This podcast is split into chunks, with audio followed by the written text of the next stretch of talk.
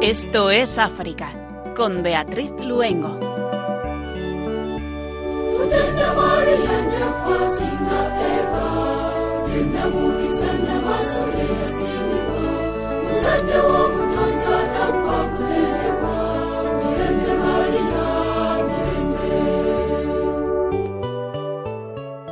Buenas tardes, queridos oyentes. Cuando son las 8 de la tarde, las 7 en las Islas Canarias, les enviamos un cariñoso y cordial saludo, el equipo que hoy nos encontramos con ustedes, haciendo el programa Yolanda Gómez en el control de sonido y Beatriz Luengo quien les habla. Hoy hemos preparado un programa con muchos y variados contenidos que nos llevará a dos países de África Occidental, Guinea Ecuatorial y Benín.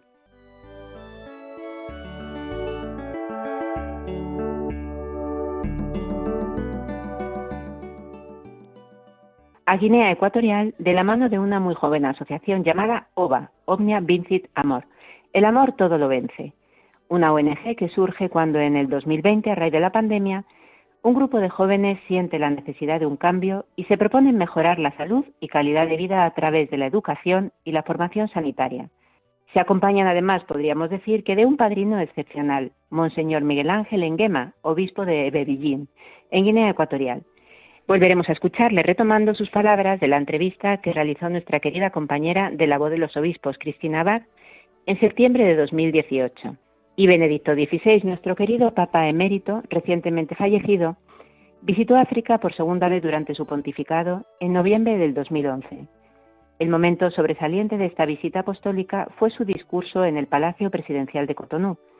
Hemos querido recuperar parte de este discurso, un discurso que tuvo una palabra clave muy querida por el Papa Ratzinger y también muy unida al continente africano, la palabra esperanza. Escucharemos a Pedro Calasant.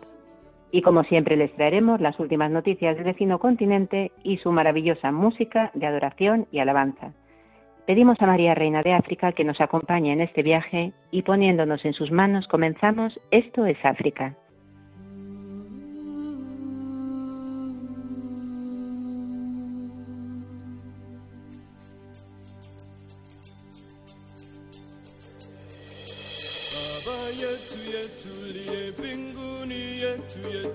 amina baba yetu yetu liye kunjina lako elitukuzwe baba yetu yetu liye binguni yetu yetu amina. Baba yetu yetu liye kunjina lako elitukuzwe utupele chakula chetu tunachohitaji utusamehe. Makosa yetu hey! kama nasi tunavyowasamehe wale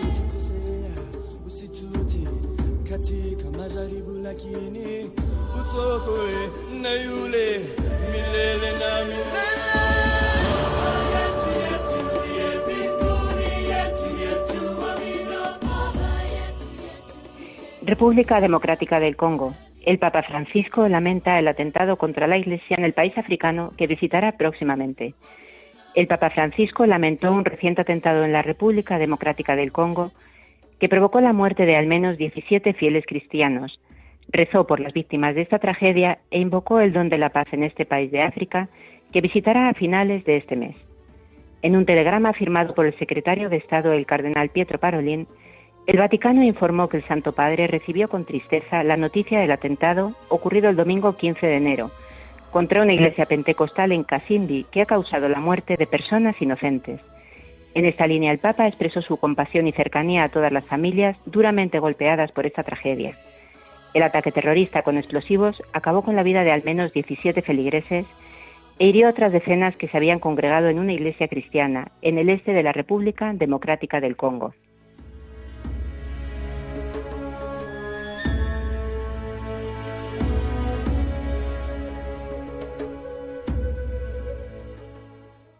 Mozambique, un nuevo asalto a una aldea del norte del país reivindicado por el ISIS.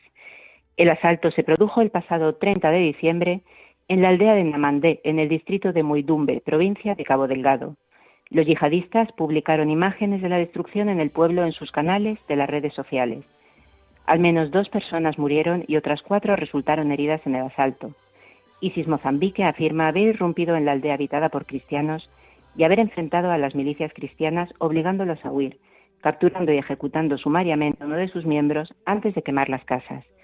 Para intentar contener a ISIS Mozambique, el gobierno de Maputo está recurriendo a tropas enviadas por los Estados miembros de la comunidad para el desarrollo del África Austral y Ruanda. Recientemente, el presidente ugandés Yoweri Museveni también expresó su intención de proporcionar apoyo militar y económico a Mozambique para ayudar a combatir el extremismo violento en la provincia de Cabo Delgado.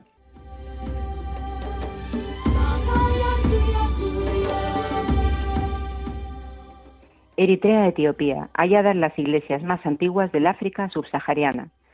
Un grupo de arqueólogos ha hecho un importante descubrimiento sobre la expansión del cristianismo en el reino de Aksum, un gran reino antiguo que nació en el noroeste de África. La investigación ha datado con precisión dos iglesias que se construyeron poco después de la conversión de los axumitas al cristianismo. Serían las más antiguas de esa zona de África que abarcaría Eritrea, además de parte de la costa occidental de la península arábiga. Uno de los templos sería una catedral con su baptisterio y el otro una iglesia con una columnata. Ambos fueron excavados a finales del 19 y principios del 20, pero no se había confirmado su datación y por tanto que fueran tan tempranos. Estas iglesias constituyen una prueba de la expansión del cristianismo fuera del Imperio romano y demuestra una expansión relativamente rápida del cristianismo a través del reino de Aksum.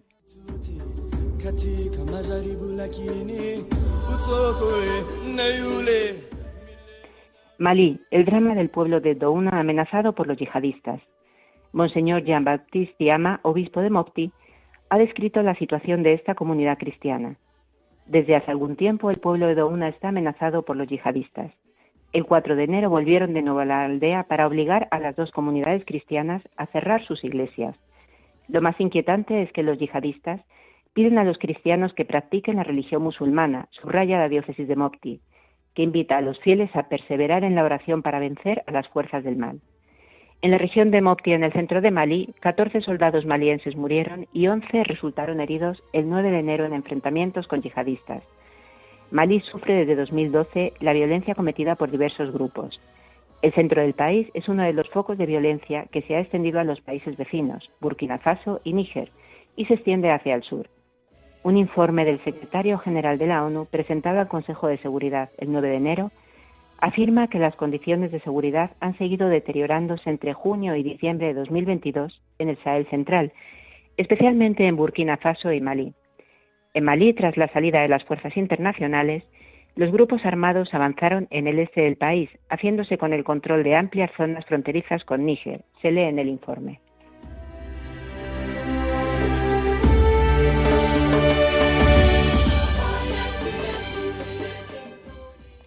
República Centroafricana. Cuidado con la apropiación de tierras. Los centroafricanos corren el peligro de convertirse en extranjeros en su propio país. Escasez de carburante, aumento de los precios de los productos de primera necesidad, inseguridad en la que viven vastas zonas del país. Estos son los principales retos a los que se enfrenta la República Centroafricana, según afirman los obispos locales en el comunicado emitido al término de su conferencia, celebrada del 10 al 15 de enero en su sede de Pangui. La República Centroafricana siempre ha sido una tierra acogedora y hospitalaria.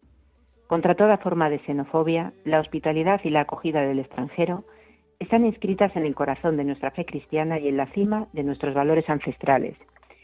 Sin embargo, ahora asistimos a una auténtica avalancha de ciudadanos de otros países de la región africana e incluso de otras partes del mundo para comprar terrenos. No tenemos nada en contra de la inyección de capital extranjero en el débil tejido económico centroafricano, siempre que genere riqueza y puestas de trabajo para las hijas y los hijos de este país, han afirmado los obispos. Estas preocupaciones han sido planteadas por el propio Monseñor Aciagpia al presidente Faustín Archán Tuadera durante el encuentro entre el jefe del Estado y una delegación de la Conferencia Episcopal el sábado 14 de enero.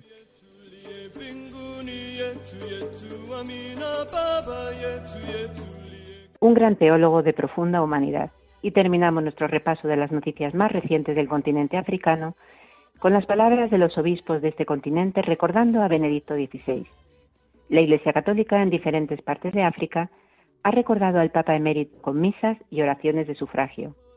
Los obispos de Uganda, que afirman haber mantenido una estrecha relación con Benedicto XVI, lo han recordado como un erudito y doctor de la Iglesia que ayudó a muchos durante su mandato como papa y lo describen como eminente teólogo y defensor de la doctrina católica romana.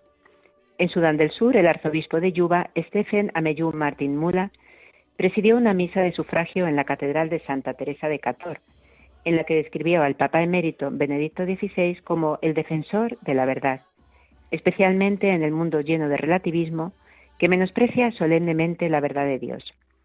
Los obispos de la República Democrática del Congo recuerdan al Papa Benedicto XVI como un digno servidor de la Iglesia, centinela de la ortodoxia de nuestra fe, gran pastor y gran hombre. El cardenal Fridolin Ambongo Besungu, arzobispo metropolitano de Kinshasa y vicepresidente del Simposio de Conferencias Episcopales de África y Madagascar, en nombre de los obispos africanos ha expresado Benedicto XVI siempre ha instado a África a confiar en sí misma para levantarse con dignidad. Vio en ella el pulmón espiritual para una humanidad que parece estar en crisis de fe y esperanza. Toda la población africana sabe que Benedicto XVI les ha tratado de una manera muy especial.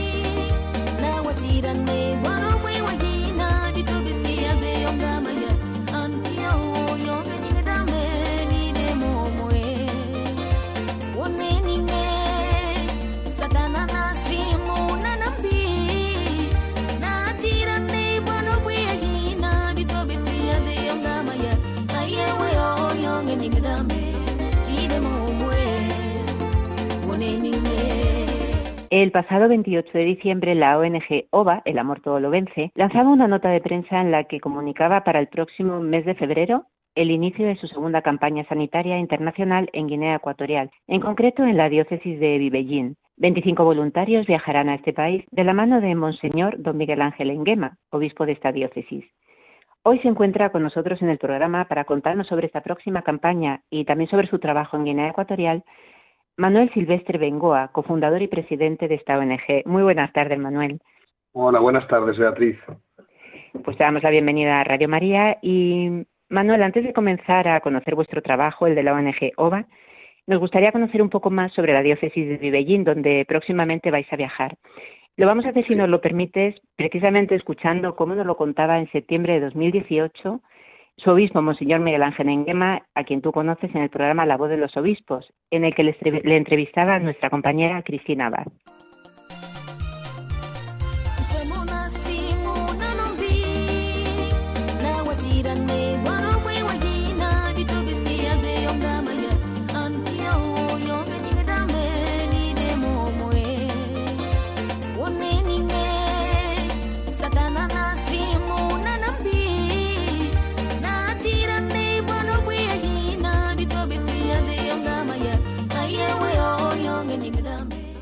Pues la diócesis de Medellín es eh, fruto del desmembramiento de lo que era la gran diócesis de Bata, que abarcaba toda la región continental de Guinea Ecuatorial, eh, que son unos, unos 24 mil kilómetros cuadrados por ahí.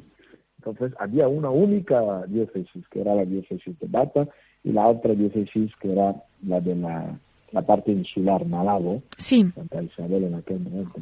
Eh, y con la visita del, del, Papa a Guinea Ecuatorial, eh, entonces eh, se planteó la cuestión de ir ya reestructurando el mapa de la presencia eclesial en Guinea Ecuatorial y así surge la gran intuición de crear la diócesis de Edibuín.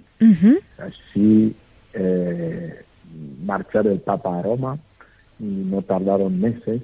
en el octubre del 1982 se erige canónicamente la diócesis de Edividín. Yo puedo decir que una maravillosa diócesis. Eh, la suerte que me ha tocado es que cuando me nombran se desmembra también la diócesis de Edividín. Eh, que da nacimiento a otra nueva diócesis que llamamos hoy, llamamos hoy la diócesis de Mongomo, lo cual hace que la extensión física de mi diócesis se redujo de mitad, ¿no? de mitad. Y esto pastoralmente hace, hace que el pastor esté un poco más cerca de sus, de sus feligreses, claro. visitando. Mm, y la suerte que tenemos actualmente en Guinea Ecuatorial es que llegar a los poblados ya no es eh, ya no es un trauma como lo fue en el pasado, ¿no? Porque las carreteras no existían, porque había que no había medios de comunicación. Hoy por hoy, pues las carreteras llegan a todos los pueblos y teniendo una una diócesis de unos 3.000 eh, kilómetros cuadrados y con 250.000 eh, habitantes, sabiendo que el 80% es cristiana católica, hay un 10% que es mm, de la iglesia reformada eh, protestante, y después otros que son más bien algún musulmán y tal.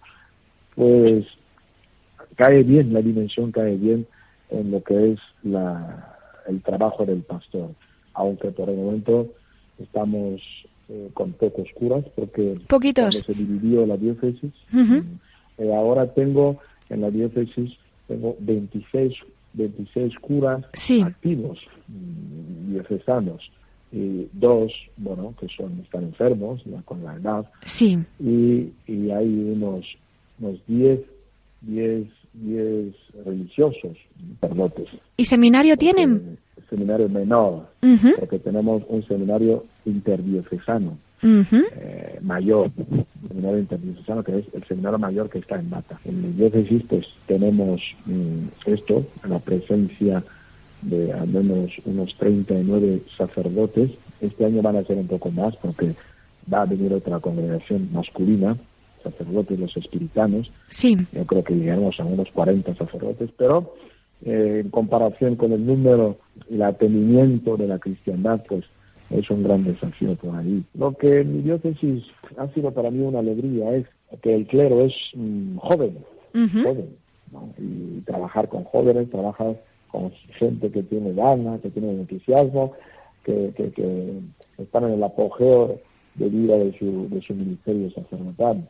Es una gracia, es también es también un reto el acompañamiento de estos jóvenes. Claro que sí. También necesitan, necesitan un poco de sabiduría. Sin para duda. No echarse eh, sin, sin medida y sin, eh, sin, sin, sabiduría a, la acción pastoral. ¿no? Y también necesitan cultivar la interioridad. Pero para mí es una suerte el que el 80% de mi presbiterio sea debajo de los 40 años. Debajo de los 40 años. Desde luego. ¿Y las familias, don Miguel Ángel? ¿Cuál es la situación de las familias allí en su diócesis? ¿Las principales necesidades o el apostolado que se hace? Como lo típico de una diócesis como la nuestra, que es rural, una diócesis rural, si sale de la ciudad de vivir, pues el resto son pueblos, gente campesina. la, la situación de la familia es la situación de una familia campesina. Campesina pero que está cada vez más eh, perdiendo arraigo en los valores eh, de la cultura bantú. Eh, lo cual, ¿qué significa eso? Significa que pues encuentras muchas familias monoparentales, monoparentales, la cuestión del divorcio se, se acentúa, o la cuestión de la paternidad o maternidad muy precoz, también se ha acentuado.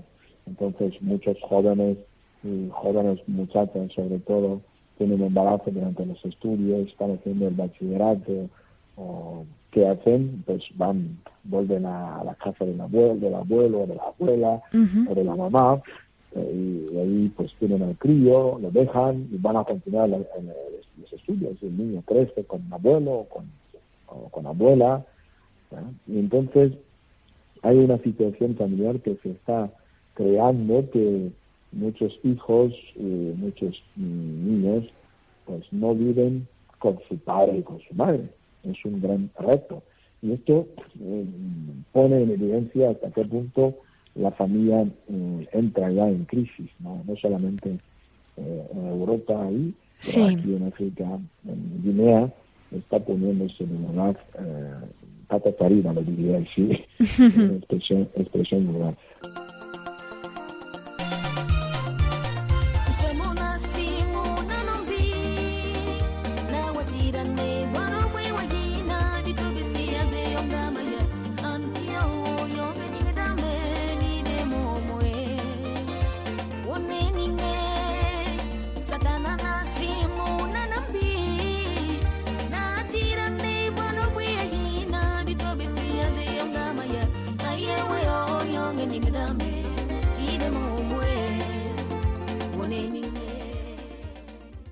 Recordamos a nuestros oyentes que están escuchando esto es África y que hoy se encuentra con nosotros acompañándonos en el programa Manuel Silvestre Bengoa, cofundador y, y presidente de la ONG OVA, Omnia Vincit Amor, el amor todo lo vence. Muy buenas tardes de nuevo, Manuel. Hola, buenas tardes. Encantado de estar aquí con vosotros en Esto es África. Pues igualmente te damos la bienvenida.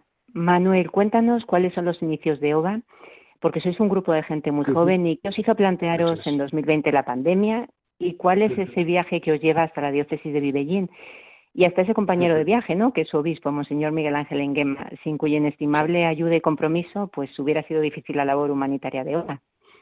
Eso es, exactamente. Eh, nosotros empezamos un poco en 2020, a raíz de la pandemia, como, como dices, básicamente porque nos surgió esa motivación, ¿no? Al ver todo toda la situación de mucha gente sufriendo, ¿no? Mucha gente pasándolo muy mal, ¿no? Y mi compañero David y yo, eh, que es los que tuvimos un poco la idea de iniciar el proyecto, ¿no? Pues siempre habíamos querido, pues, como hacer algo de una manera solidaria que pudiese ayudar a, la gente, ¿no? Que estuviese en necesidad. Y bueno, eh, como, como, bueno, yo soy médico, y, y, David también pues eso tenía mucha inquietud por hacer algún algún tipo de este algún algún proyecto de este tipo eh, pues, pues estuvimos hablando con el obispo don Miguel Ángel, eh, que nos, que, no, que, bueno, que nos ha estado ayudando durante todo este tiempo, y, nos, nos, comentó un poco la situación sanitaria que había allí, ¿no? Eh, hay una situación muy precaria de sanidad, sobre todo a nivel de promoción de la salud, de prevención de enfermedades, y entonces, pues bueno, al principio iba a ser un proyectillo de ir allí, ¿no? A ver eh, cuál era la situación y nada, al final se, se convirtió en, una cosa mucho mucho más eh, grande, por así decirlo, pero, pero, pero bonita, ¿no? Porque, porque, bueno, nosotros teníamos la idea de ir allí, de ver un poco la situación y, y ya está, ¿no? Entonces, eh, bueno, eh, don Miguel Ángel siempre nos ha estado animando a que vayamos y así lo hemos hecho. El año pasado, pues, pudimos ir nueve personas y, y nada, y vimos un montón de, de, enfermedades que había allí y que, y que la gente por ello lo pasaba muy mal y nos decidimos a realizar una investigación para eh, el siguiente año, este año no, llevar a cabo un programa que, que hemos hecho durante, durante todo este año. Comentábamos que además de ser la ONG joven, vosotros también.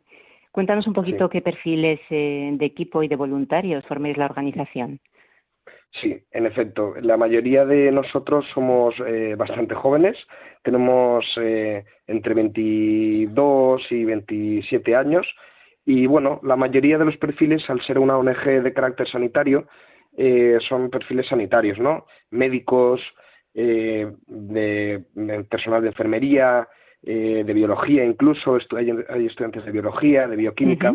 Y bueno, eh, básicamente ese es un poco el perfil, pero no todos eh, nosotros somos sanitarios, sino que hay alguno también que como trabajamos en Madrid, ¿no? Para poder, eh, para el buen funcionamiento interno de, la ONG, pues también hay personas, ¿no? Que se dedican un poco, pues, al tema de, difundirlo a través de las redes sociales, bueno, un poco este tipo de temas. Entrado en vuestra, en vuestra web me gustaría que nos contaras la misión, la visión y los valores que tenéis como, como organización. Sí, muy bien. Eh, la misión fundamental de, de OVA es, eh, es clara y es mejorar la salud ¿no? y la calidad de vida de, de, los más necesitados de, de, Guinea Ecuatorial, en concreto de Vivellín, ¿no? de la diócesis de Vivellín. Eh, y entonces, para esto lo que hacemos es crear programas y proyectos en, promoción y prevención de enfermedades, las, las, más prevalentes de, Guinea Ecuatorial. ¿no? Entonces, esta es un poco la misión eh, que, tiene, que tiene allí OVA. Y nuestra visión, básicamente, lo que queremos es ayudar a todo el personal sanitario y a toda la población de Vivellín a que sean ellos mismos los que tengan una base sólida de formación y de educación en prevención de la salud, en promoción de la salud, para que se valgan por sí mismos. Nosotros no queremos eh, imponer allí nada, sino que queremos que ellos mismos sean los que puedan eh, prevenir de enfermedades con, la formación que nosotros eh, les ofrecemos. Y, los valores, pues bueno, son, son muy claros, aparte de que nosotros pues somos unas, somos, como has dicho, personas jóvenes, ¿no? Tenemos ese compromiso y ese esfuerzo que nos caracteriza, como decía Monseñor Miguel Ángel, esas ganas que tenemos siempre los jóvenes de, de hacer pues, y de tener proyectos, ¿no? Eh, también tenemos eh, esa transparencia y esa honestidad, ¿no? De que todas las cosas que nosotros hacemos van a la par con nuestros, con nuestros valores mismos. ¿no? Y sobre todo esto lo, lo juntamos en, una, en, una, en un valor muy bonito que es el espíritu de familia, ¿no? Eh, el espíritu de familia, eh, porque como bien reza nuestro lema, ¿no? El amor lo vence todo. Nosotros nos sentimos muy unidos porque creemos que unidos, ¿no? Y también, eh, gracias a Dios, por supuesto, podemos hacer este proyecto, pues muchas cosas bonitas y muchas cosas buenas, ¿no? Para, para ayudar en, en la diócesis de Vivellín. Esa es un poco nuestra misión, visión y valores. Que no es poco. que no es poco, en efecto.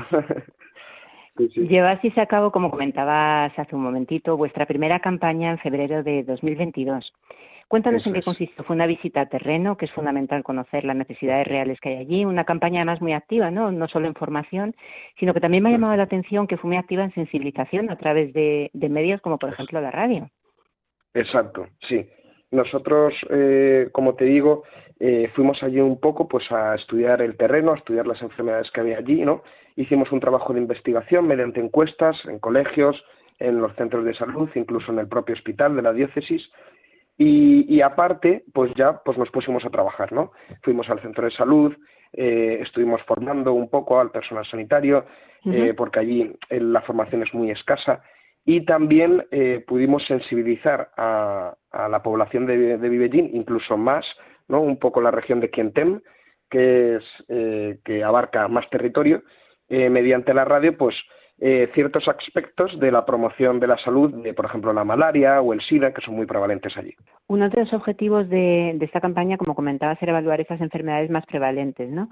¿Cuáles fueron algunos de los resultados de ese estudio? Llama mucho la atención, por ejemplo, que siga teniendo esa, que se sigan teniendo, ¿no? Que realizar esas campañas de, por ejemplo, de sensibilización o de formación con respecto al SIDA. Claro.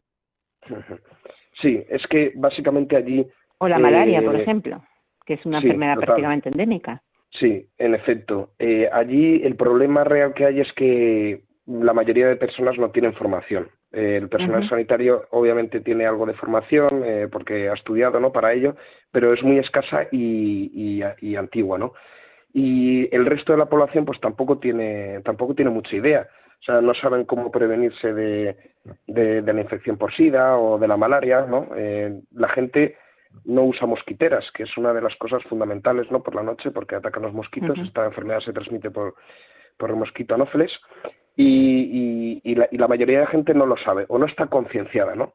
Entonces es muy importante que al no tener los recursos necesarios para un buen diagnóstico y un tratamiento por, por, por la situación en sí, ¿no? Por, por falta de recursos, es muy importante la prevención y la promoción, porque ahí se están previniendo muchas enfermedades que si eh, caes en ellas no vas a poder diagnosticarlas de una manera correcta y no la vas a poder tratar eh, de la misma manera, ¿no?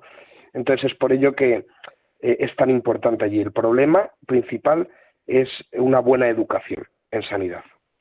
De hecho, uno de vuestros lemas, además, es ese, ese dicho, ¿no? Tan antiguo aquí de más vale prevenir que curar. Total.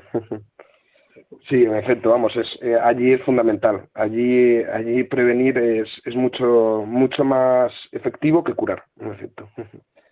Ahora, bueno, ya el mes que viene, el 20, bueno, ya prácticamente este, sí, en nada, el 24 de febrero, 25 voluntarios volvéis allí a Guinea, a la diócesis de Vivellín, acompañados de Monseñor Miguel Ángel Enguema, que es todo un regalazo. Cuéntanos, bueno, dando mucho detalle, ¿no?, sobre los objetivos y el contenido de, de esta campaña que tenéis ya encima.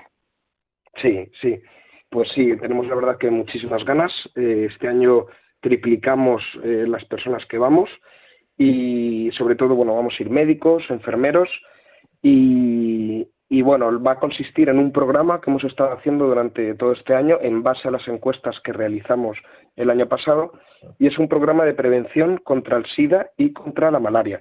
Nos vamos a encargar fundamentalmente en distintos puntos concretos eh, donde hay más población de eh, formar tanto a las personas, ¿no? Eh, mediante charlas y formaciones, como al personal sanitario. Aparte, vamos a poder ir a los poblados más pobres y menos accesibles a pasar consultas ¿no? para todas esas personas que mm, hace un año que no han ido al médico. También vamos a poder ir al centro de salud y al hospital a realizar campañas ¿no?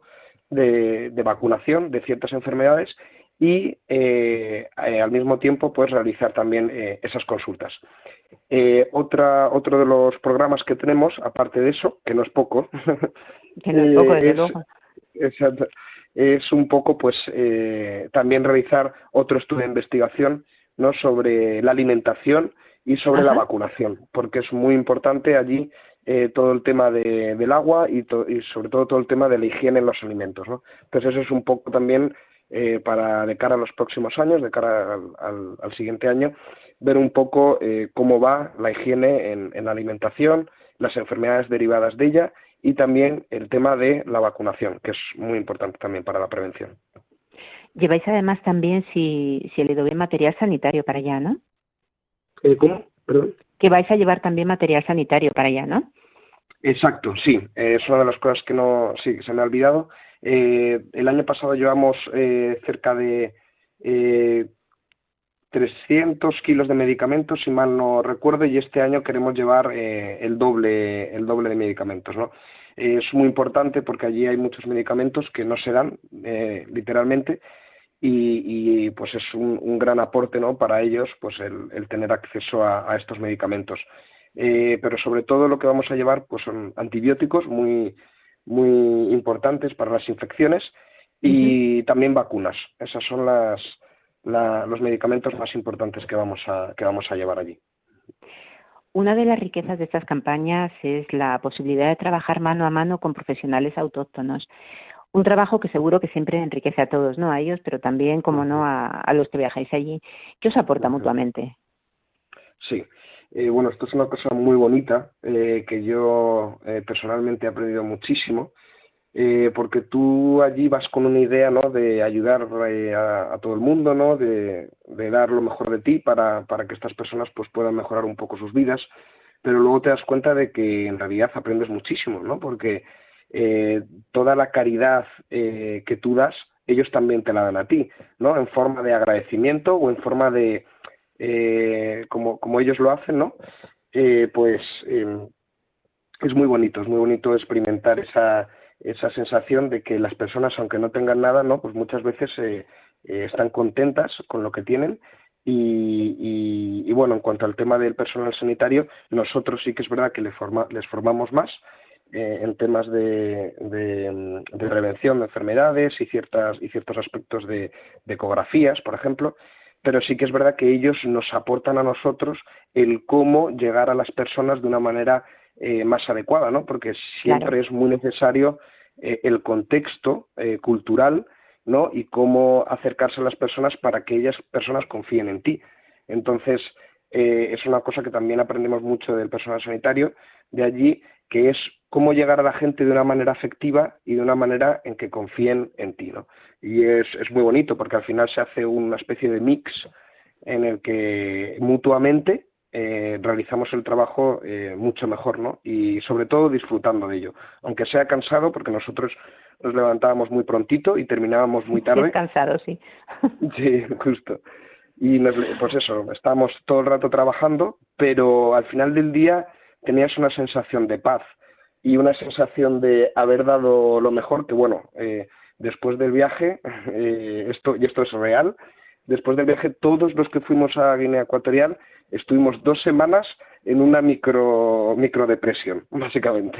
Porque, sí, sí, sí, porque, porque básicamente es que aunque nos ducháramos con un cubo de agua fría y bueno, pues todas las cosas, ¿no? Que ya sabrás eh, que no que no existen, ¿no? En, en como los países desarrollados, pues eh, como que las echábamos en falta porque nos dábamos cuenta de que con tan poco se puede vivir muy bien y que qué tan importante es agradecer todo lo que tenemos y, la suerte ¿no? que tenemos de, tener literalmente de todo, porque es que tenemos la suerte literalmente de tener todo. ¿no? Es una de las cosas que, aprendí eh, y que la verdad es que te da una visión completamente nueva de lo que es vivir.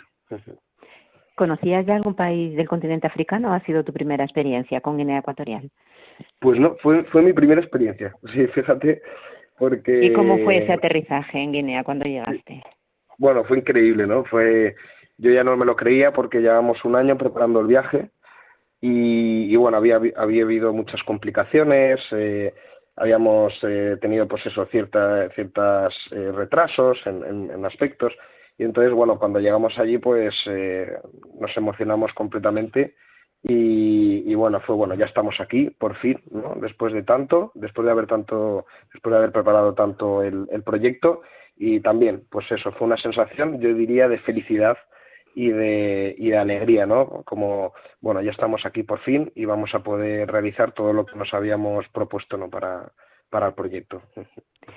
Cuando uno viaja a cualquier país del continente africano y, vuelve una y otra vez, es porque ya África ha cambiado de alguna forma tu vida, ¿no? En lo personal, en lo familiar, en lo profesional y, por supuesto, también en la relación con Dios en, en nuestra vida de fe. ¿Cómo te ha cambiado a ti esta relación con Guinea, con el continente africano y cómo te ha interpelado África?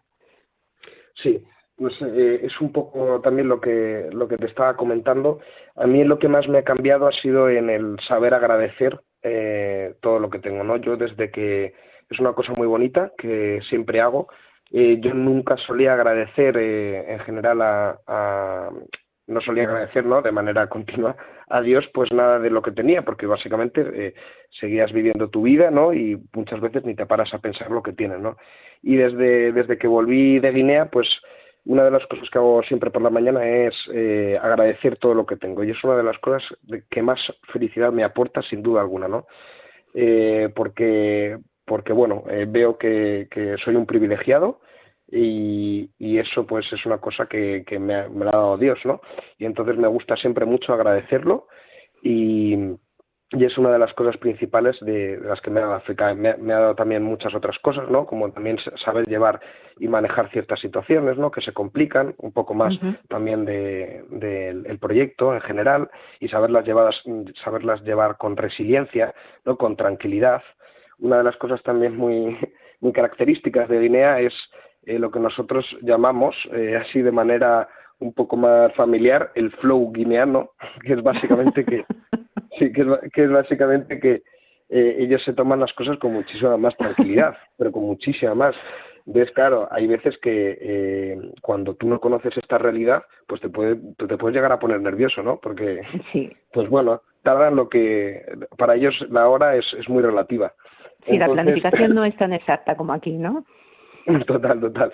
Es, por ejemplo, nosotros quedábamos a cierta hora, pero eh, pues bueno, pues se retrasaba a lo mejor tres o cuatro horas, ¿no? Eh, en realidad era, ¿cuándo nos vemos? Pues por la tarde, ¿no? Cuando quedábamos a, a, a, un colegio o lo que sea, bueno, pues por la tarde, ¿no? Venir por la tarde.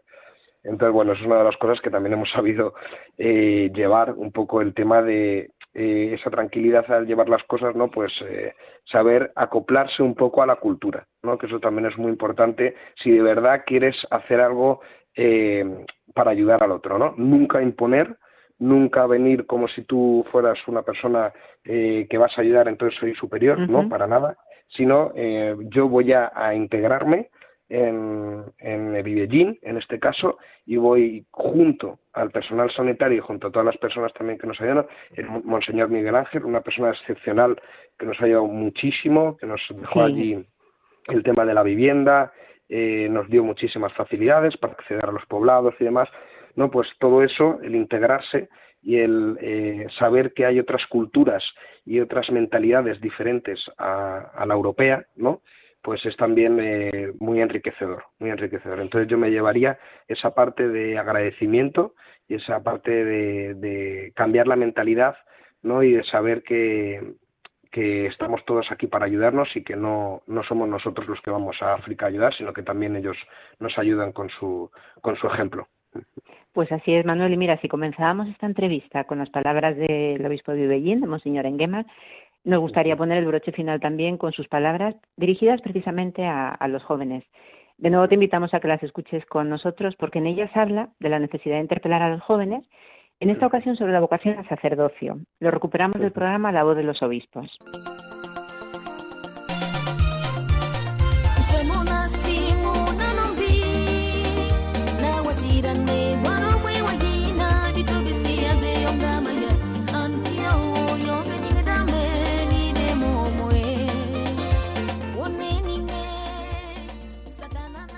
Y lo que a mí me ha marcado en este, en este itinerario, y siempre en mi vida salesiana, ha sido que a veces, muchas veces mm, tenemos a muchachos y a jóvenes, chicas y chicos en torno a nosotros que mm, basta una pequeña provocación, porque podemos creer que, bueno, mm, cada uno lo tiene ya todo fijado en su cabeza, pero yo creo que Dios es también provocador, viene a despertarnos, viene a llamarnos y, para que nos acudamos y, y sirve de medios, ¿no? Y esto lo he tenido siempre presente, lo que me han hecho a mí cuando yo, eh, desde que me ordené sacerdote salesiano, cuando estoy trabajando con muchachos, lo primero que, que siempre provoco es, ¿y si te hicieras salesiano? ¿Y si te hicieras sacerdote? ¿Y si Bueno, ya hay, hay muchas respuestas, pero que el chico no pase en tu escuela 10, 7, 11 años sin que haya recibido una pequeña provocación, una chispa, eh, y por tu culpa. Claro. Una persona podría no tener las cosas claras hasta tan tarde. Porque esta pregunta, ¿qué quieres hacer el día de mañana?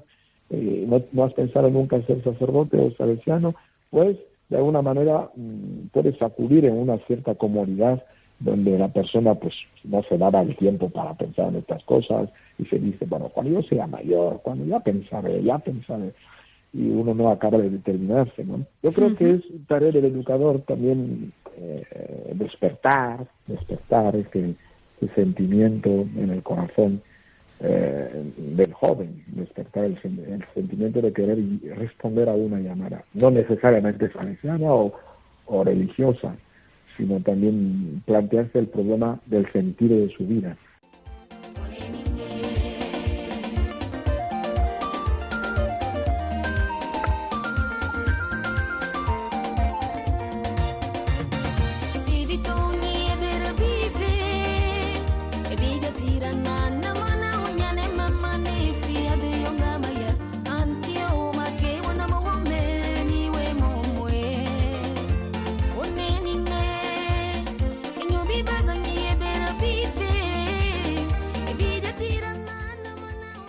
Y ahora sí que nos despedimos. Manuel Silvestre Bengoa, cofundador y presidente de la ONG OVA, pues te damos las gracias por habernos acompañado en el programa y ponemos en el corazón de la Virgen esa maravillosa campaña que vais a emprender en un mes, que ella os acompañe y os proteja. Eso es. Nada, muchísimas gracias, Beatriz. Siempre es un placer estar aquí con vosotros hablando de estas de, de África. Muy bien. Pues muchísimas gracias. Un abrazo. Estás escuchando el programa Esto es África con Beatriz Luengo.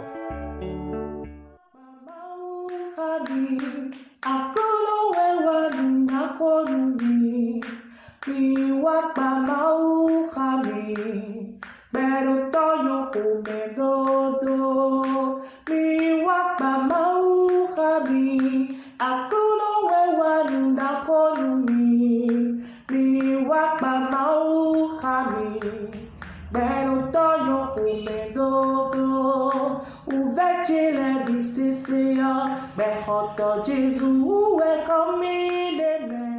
Y con esta preciosa canción a capela que nos llega en lengua fon, nos trasladamos a Benín. Las visitas de los papas a África han impulsado siempre la fe de una iglesia joven y sus palabras siempre han llevado una enorme esperanza. Benedicto XVI, nuestro querido Papa emérito recientemente fallecido, habló con fuerza en el continente africano. Visitó África por segunda vez durante su pontificado en noviembre del 2011 y retomando un artículo de catholic.net, nuestro compañero Pedro Calasán Nos trae parte de sus palabras pronunciadas en el que fuera el momento sobresaliente de esta visita apostólica y que pronunció ante las autoridades políticas, exponentes de la sociedad civil y de la cultura, obispos y también representantes de otras religiones. Fíjense qué maravilla las palabras del Papa Ratzinger cuando habla de África. Esperando contra toda esperanza. ¿No es una magnífica definición del cristiano? África está llamada a la esperanza a través de vosotros y en vosotros.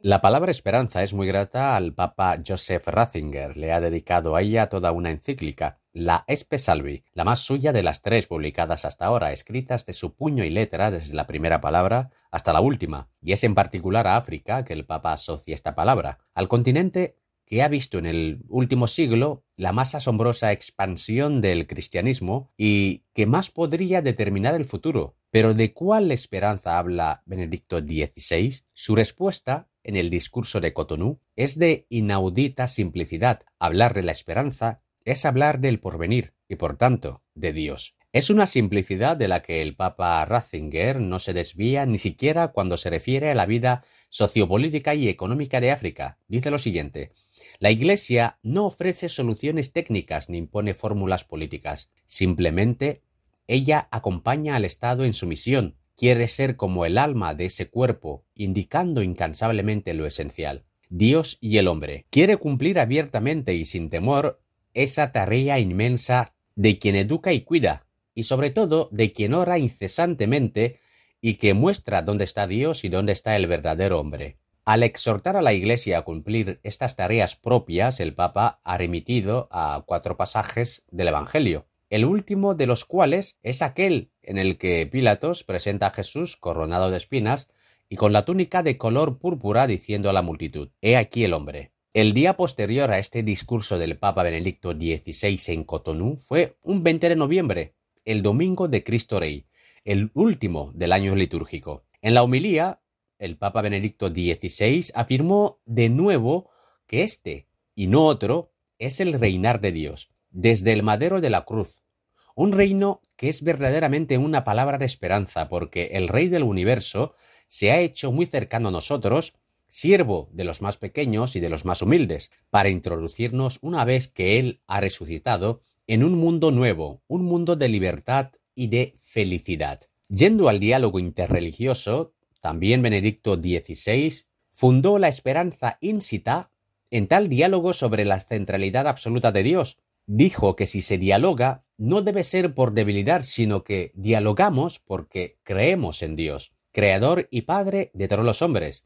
El diálogo es una forma más de amar a Dios y al prójimo en el amor de la verdad. Tener esperanza no es ser ingenuo, sino hacer un acto de fe en Dios, Señor del tiempo y Señor también de nuestro futuro. El conocimiento, sigue el Papa, la profundización y la práctica de su propia religión es esencial para un verdadero diálogo. Este solo puede comenzar con la oración personal sincera de quien quiere dialogar, que se retire en el secreto de su habitación interior para pedir a Dios la purificación de sus motivos y la bendición para el encuentro deseado. Esta oración pide también a Dios el don de ver en el otro a un hermano que debe amar y de reconocer en la tradición en que él vive un reflejo de esa verdad que ilumina a todos los hombres. Por eso conviene que cada uno se sitúe en la verdad ante Dios y ante el otro. Esta verdad no excluye y no comporta una confusión. El diálogo interreligioso, mal entendido, conduce a la confusión o al sincretismo. No es este el diálogo que se busca.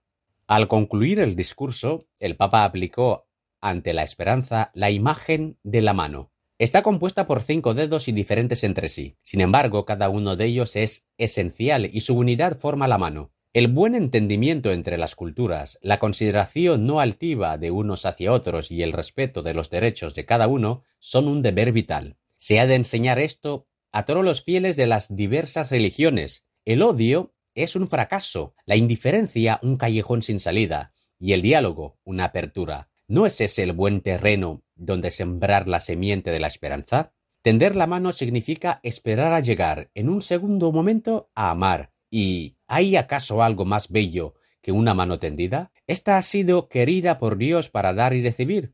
Dios no la ha querido para que mate o haga sufrir, sino para que cuide y ayude a vivir. Junto con el corazón y la mente, también la mano puede hacerse un instrumento de diálogo, puede hacer florecer la esperanza, sobre todo cuando la mente balbucea y el corazón recela.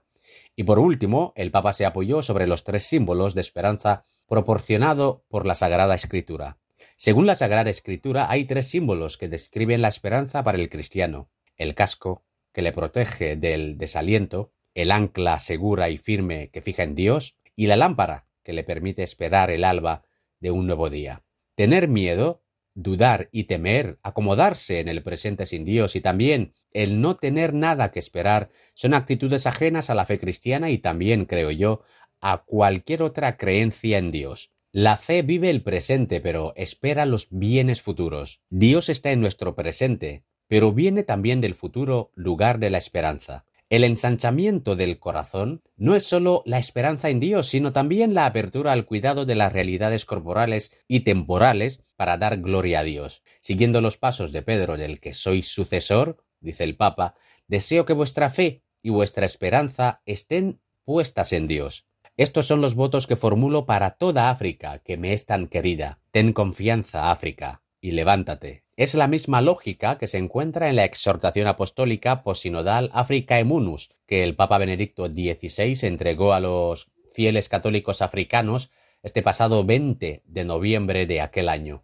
En los parágrafos 148 y 149, luego de haber mencionado el episodio evangélico del paralítico en la piscina de Bethesda, el Papa escribe lo siguiente la acogida de Jesús ofrece a África una curación más eficaz y más profunda que cualquier otra. Como el apóstol Pedro declaró en los Hechos de los Apóstoles, repito, que no es oro o plata lo que África necesita en primer lugar, desea ponerse en pie como el hombre de la piscina de Bethesda, desea tener confianza en sí misma, en su dignidad de pueblo amado por su Dios. Este encuentro con Jesús, pues, es lo que la Iglesia debe ofrecer a los corazones afligidos y heridos, anhelantes de reconciliación y de paz, sedientos de justicia. Debemos ofrecer y anunciar la palabra de Dios que sana, libera y reconcilia.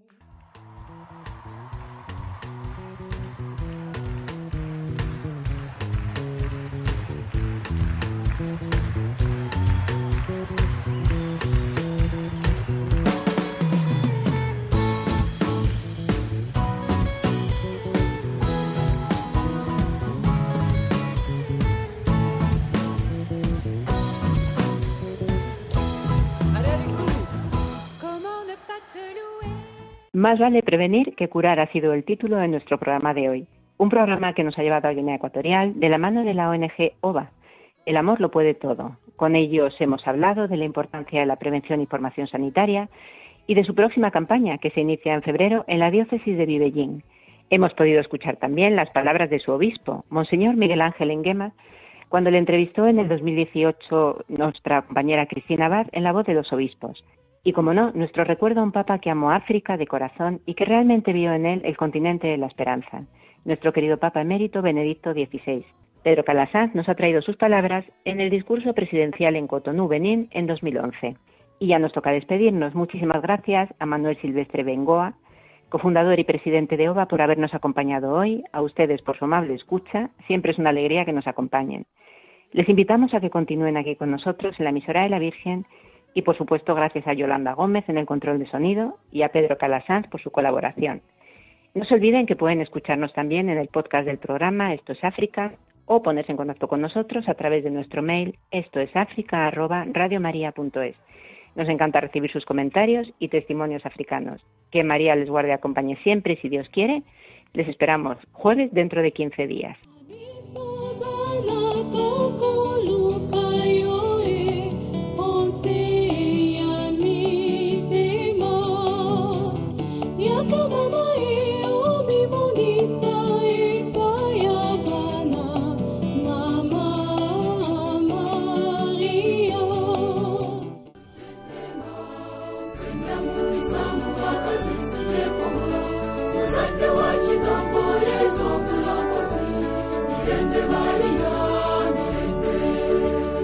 Esto es África, con Beatriz Luengo.